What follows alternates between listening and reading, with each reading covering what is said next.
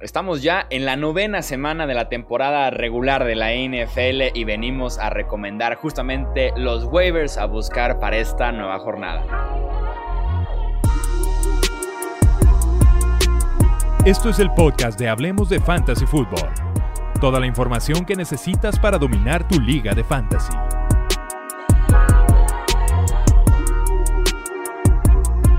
¿Qué tal amigos? ¿Cómo están? Bienvenidos a un episodio más del podcast Hablemos de Fantasy Football. Yo soy Jesús Sánchez y es un placer que me acompañen para hacer estas cinco recomendaciones y viene también con su respectivo extra por si sus ligas son profundas, una opción por ahí arriesgada que ya estaremos comentando justamente con mis compañeros, con los expertos aquí en Hablemos Fantasy. Mario Cabrera, ¿cómo estás Mario? Bienvenido. Todo excelente amigo. Un placer estar aquí de vuelta con ustedes. También anda por acá el buen Arturo Stender. ¿Cómo estás, Arturo? Muy bien, ¿y tú, Chuy? Saludos, muchachos.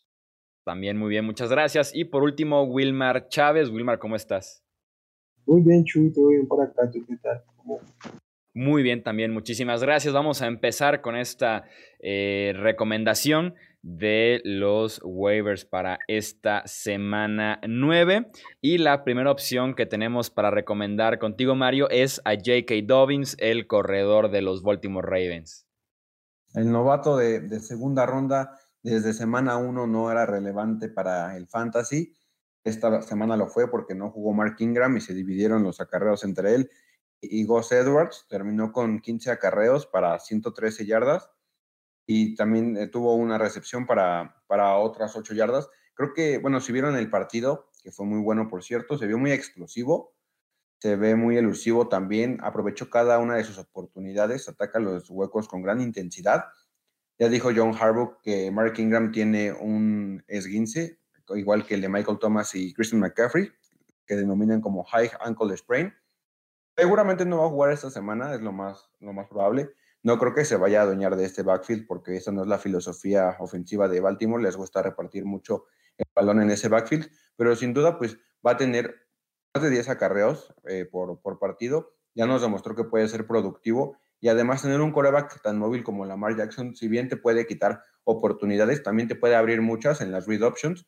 También se debe aplicar muy bien. Creo que eh, si está libre en sus ligas, definitivamente tienen que, que ir por él porque precisamente está una lesión de, sus compañeros de ser súper relevante y por el momento, si se sigue manteniendo en ese buen ritmo, es probable que ya se mantenga con más acarreos que Mark Ingram, que si de por sí ya estaban muy parejos, si siguen este ritmo, obviamente, pues van a voltear a ver más al novato que al veterano ya de, de 31 años.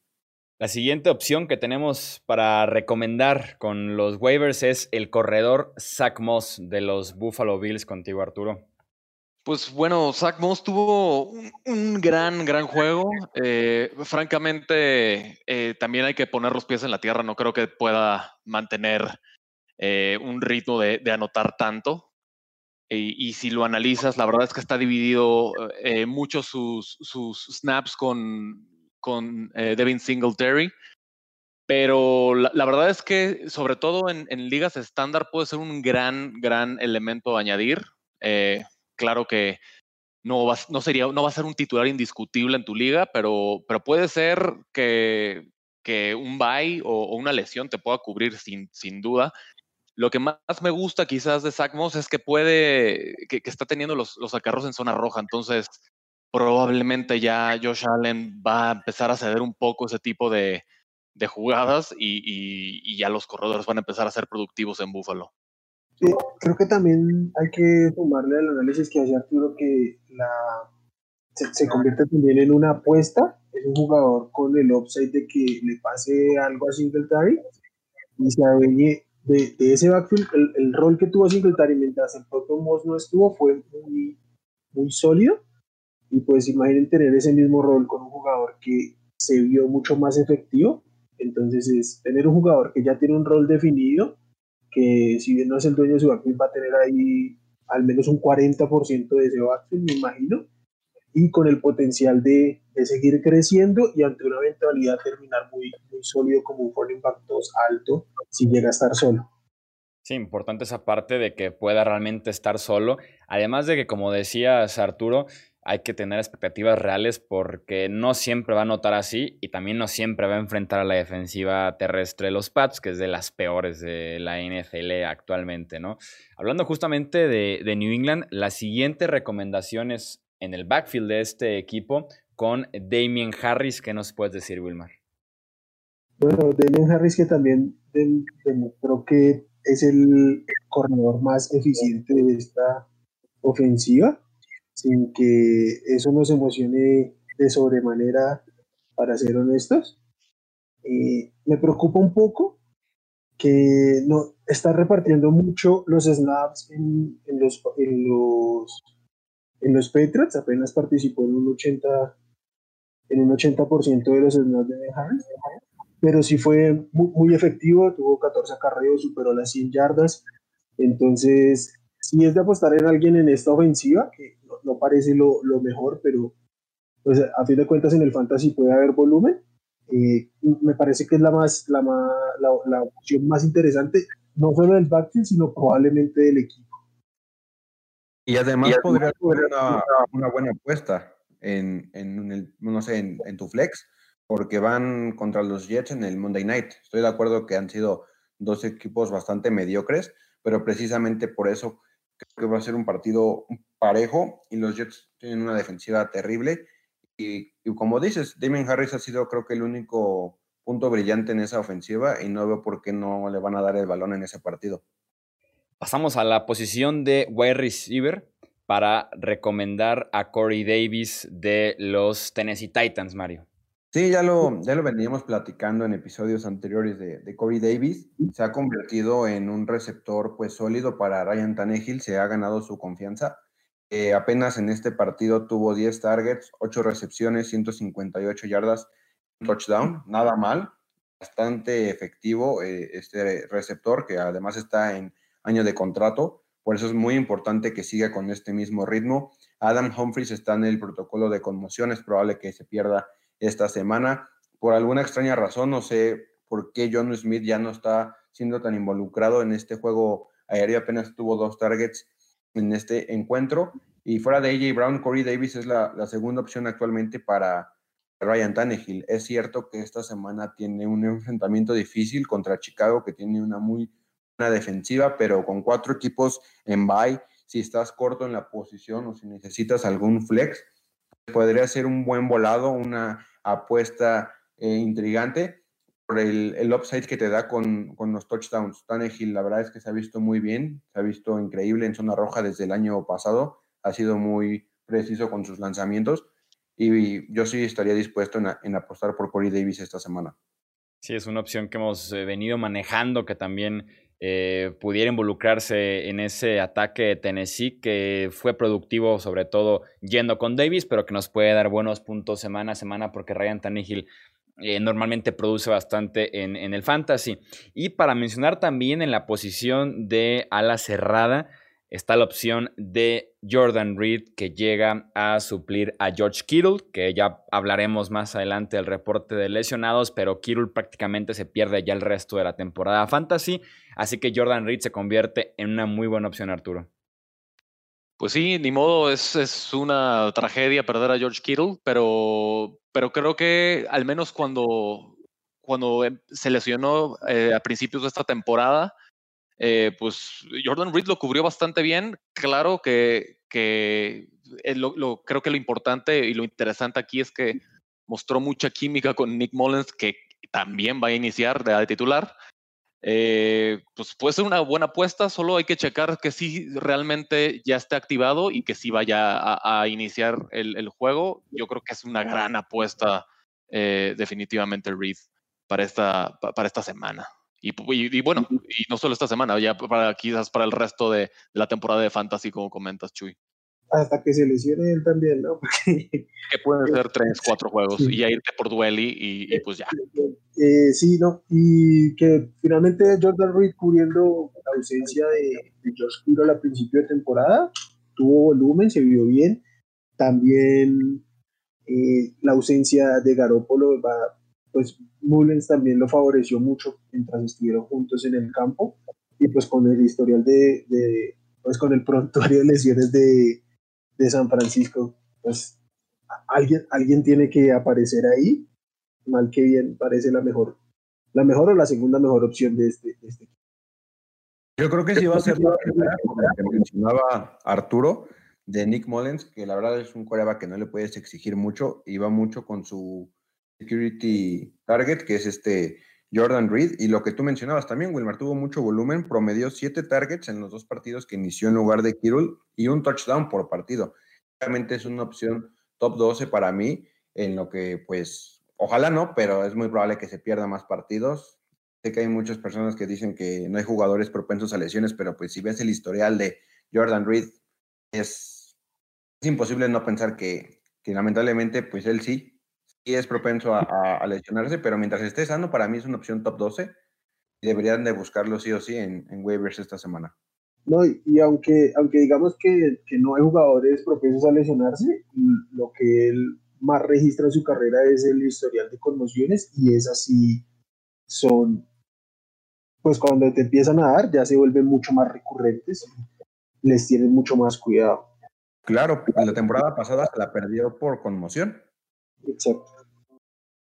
Con Reed es importante que no se vayan a asustar porque si lo buscan en waiver seguramente aparecerá todavía con la designación IR porque sigue en la lista de los Niners, pero ya fue designado para regresar a jugar esta campaña. Esto fue el miércoles 28 de octubre, que fue el miércoles de la semana pasada, y los Niners tienen una ventana de 21 días en los que Reed ya puede entrenar a la par de sus compañeros, pero todavía no cuenta eh, como un spot en el roster. Entonces, en esa designación, los equipos pueden jugar una o dos semanas, pero sí o sí, Reed va a ser en algún punto activado ahora sí al roster oficial, al roster de 53 jugadores de los Niners, recuperado ya de una lesión en la rodilla que sufrió, que sufrió perdón, desde la semana 3 y ya empezaría ahora sí a jugar sin ningún problema. Incluso si se queda una semana más en, en el IR, nada más entrenando sin jugar vale la pena adelantarse para buscar a Reed porque tenemos aquí primero una opción de la cerrada, lo cual eh, son escasas, ¿no? Y aparte una opción que te puede producir el resto del año, no son esos waivers que son solamente de una o dos semanas, de aquí que vuelve de lesión, que pasa el bye week, no, aquí es una opción que se pudiera mantener desde ahorita hasta el final del año y por eso vale la pena adelantarse un poquito con el tema eh, de Jordan Reed con los San Francisco 49ers. Eh, para cerrar, tenemos una opción adicional que por ahí salió unas horas después de que estuvimos eh, definiendo quiénes sean los waivers. Y se trata de Tyler Irving, el corredor de los Green Bay Packers, a raíz de que Aaron Jones está lastimado de la pantorrilla y no jugó el domingo pasado. A raíz de que AJ Dillon, el corredor novato de los Packers, dio positivo por COVID. Y a raíz de que Jamal Williams, quien se encargó de ese backfield el domingo en contra de los Vikings, eh, es un contacto directo con Dillon, entonces también está puesto ahorita en el protocolo intenso para ver si no desarrolla algún síntoma, si no da positivo él también por COVID. Entonces, los Packers que juegan este jueves en contra de San Francisco pudieran verse obligados en el caso de que no regrese Jones o Williams, porque Dillon está ya descartado para este partido, Tyler Irving puede ser una opción interesante, Wilmar. Sí, pues, es un poco difícil hablar de, Tyler Irving. No ha tenido más que cuatro acarreos, esta temporada. Lo que, lo que me gusta, y por ahí lo, discutíamos hace un rato con, Mario antes de grabar, que creo que él va a ser el que levante la mano detrás de los tres que podrían estar ausentes, porque lo de Jamal Williams aún no, se garantiza. Eh, porque él, es el, él, es el único que ha estado activo. Dexter Williams no ha estado activo más que en un partido y no participó en, el juego. Eh, pero sí ha tenido un involucramiento con uno o dos targets cada juego que ha estado presente. Eh, entonces, entonces, creo que se puede hacer el rol principal en esta ofensiva. Jamal Williams ya demostró que pese a no ser el, referente, pudo producir, tuvo dos muy buenas semanas en la ausencia de Aaron Rodgers. Y aunque no, aunque no debamos esperar lo mismo de, de, Irving, creo que sí puede destacar ahí por volumen.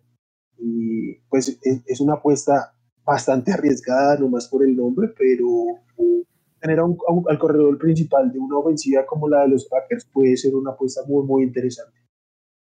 Sí, era lo, que platicábamos. Eh, realmente el corredor que sea de Green Bay va a producir porque Matt LaFleur se las ingenia y hace muy buenas sus jugadas para que el corredor tenga éxito. Eh, Tyler Irving creo que pues sí va a ser el que va a llevar creo que las primeras y segundas oportunidades dejando a, Dexter Williams que es el cuarto corredor que apenas lo activaron del practice squad. Va a estar en terceras oportunidades. Es, ese sí es una apuesta sumamente arriesgada y eso es un volado la apuesta más segura sería Tyler Irving. Si estás corto en la posición, yo sí me arriesgaría. Yo, yo lo voy a intentar agarrar en, dos ligas porque sí se me juntaron los buys de, Bengals y de, de, Rams. Yo voy a intentar tomarlo porque es una apuesta que, si bien puede dar, no sé, cinco puntos, también Green Bay va a salir con todo. San Francisco los humilló dos veces la temporada pasada. Ahora están en prime time. Todo el mundo los va a estar viendo en la noche Francisco está muy golpeado y Green Bay y Aaron Rodgers van con ganas de venganza y puede que sea un blowout y Tyler Irving pueda que acabe con, una anotación, tal vez dos. Y si queremos ver lo que podría ser un corredor poco eh, desconocido ante la defensiva de San Francisco, basta con mirar una semana atrás lo que les hizo DJ Dallas sin ser el, el mayor talento de, la liga y les corrió y, les, les estuvo recibiendo pases a placer. Claro, les anotó por tierra y por aire, porque Tyler Irving no. Algunos waivers en caso de que sus ligas sean muy profundas, de muchos jugadores eh, que pudieran también buscar justamente en este periodo de waivers antes de la semana 9. En la posición de corebacks tenemos las opciones de Derek Carr de Las Vegas Raiders y de Drew Locke de los Denver Broncos. En la posición de running back, Jordan Wilkins de los Indianapolis Colts, Gus Edwards de los Baltimore Ravens y Tony Pollard de los Dallas Cowboys. De los wide receivers, Mike Williams de los Chargers de Los Ángeles, Christian Kirk de los Arizona Cardinals y Quinte Cephus de los Detroit Lions. Y en la posición de Tyren de la cerrada, Eric Ebron de los Pittsburgh Steelers y también a Gerald Everett de los Rams de Los Ángeles. Y para rematar ya el episodio, hablemos un poquito de los lesionados, de cómo estuvo el reporte en esta semana número 8. Ya platicábamos un poquito, Jimmy Garoppolo, eh, otra vez lesionado del tobillo. Es el segundo juego que no termina desde que regresó de su lesión, se resintió de este esguince que tenía. Probable que se pierda al menos tres semanas. Los reportes indican que pudieran ser hasta seis. Entonces, a cuidar muy de cerca a Jimmy Garoppolo por parte de los Niners. Otra lesión, estaban en bye week, pero para mencionarla, Garner Minshew, coreback de los Jaguars, eh, tiene una fractura en el pulgar de la mano derecha y además daños en los ligamentos. Ya está descartado para jugar en la semana 9 contra los Houston Texans. En la posición de running back, Darrell Henderson de los Rams de Los Ángeles, lesión del muslo. Se dice que sería un hematoma y podría jugar en la semana 10 después del bye week de su equipo. Tevin Coleman de los San Francisco 49ers, esguince de rodilla, regresaba tras un mes fuera por lesión también de rodilla y abandonó el campo en el primer cuarto, se habría resentido de eh, dicha lesión. Y también Jonathan Taylor, corredor de los Colts, lesión de tobillo, que es considerada menor, pero no hay mucha información al respecto en el caso de Taylor.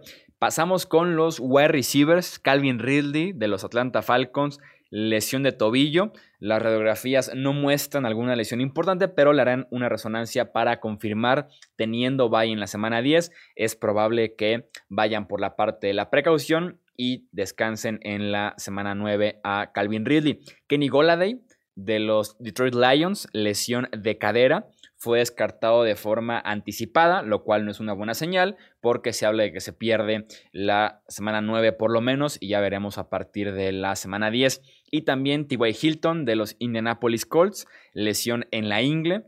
Por la naturaleza de la lesión y los antecedentes que tiene T.Y. Hilton, se espera que se pierda una, dos semanas tal vez este wide receiver de los Indianapolis Colts. Y lo que platicábamos ya al principio, George Kittle de los San Francisco 49ers, este a la cerrada que se tiene una fractura en el pie, se perderá alrededor de ocho semanas, aunque no se ha descartado que regrese este año, es prácticamente imposible que vuelva a ser relevante en el fantasy. Eh, si tienen un espacio para ponerlo ahí en IR, lo pueden poner ahí sin que ocupe un lugar en su roster. En el caso de que no sea así, creo que oficialmente podemos soltar a George Kittle.